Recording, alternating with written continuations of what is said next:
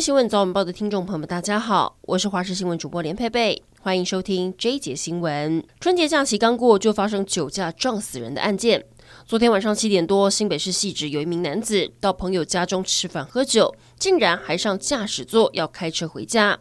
经过细平路一段，逆向撞上正在过马路的妇人，妇人当场失去生命迹象，送医抢救，伤重不治。肇事驾驶酒测值高达零点五七，被以公共危险罪、过失致死罪侦办当中，真的撑不住了。卤肉饭连锁店胡须张相隔三年，因为原物料成本居高不下，宣布涨价。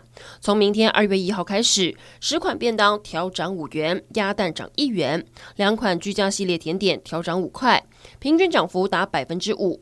不过业者表示，为了顾虑消费者感受，除了鸭蛋之外，内用单点产品维持原价。桃园芦竹有一栋三层楼的透天厝，昨天晚上三楼佛堂突然发生火警。附近的居民表示，当时候有听到很大的爆炸声响，怀疑是气爆。在爆炸发生当下，有车辆经过，目击火光炸出的瞬间，自己的车也被炸裂的玻璃给刮伤。现场马路上布满了碎玻璃，但还好没有造成人员伤亡。根据调查，台湾人出国旅游的国家首选是日本。南投就有两家人，去年暑假疫情还没有解封前，就在网络上看到廉价航空飞往。北海道的机票只要三千块，由于实在太便宜，一下手就买了六张。两家六人，于是，在除夕出国，初七才回家，整整在日本玩了八天，机加酒才花了三万块，而且还看到了满满的北国雪景，也算是疫情后的一大收获。再过五天就要元宵节了，传统习俗上，家家户户都会吃汤圆，象征团圆好兆头。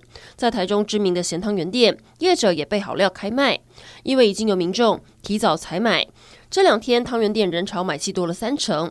另外，台中的江浙菜名店每年元宵节都会贩售手工元宵，开卖也有不少民众抢买。娱乐消息来关注，六十岁的影帝梁朝伟昨天惊喜开通抖音账号。上传的第一支影片就狂撩粉丝，满满的土味情话，倾诉想见粉丝的心，和一向低调不常分享生活的形象大不同。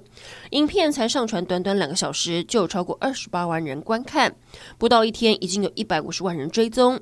曾经一起合作《无间道》的刘德华也用经典台词拍影片力挺。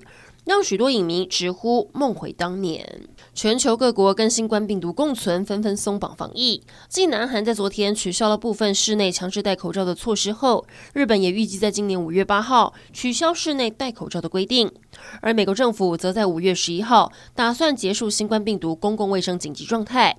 不过，世界卫生组织在日前召开会议后，还是把新冠病毒疫情维持在全球最高警戒层级。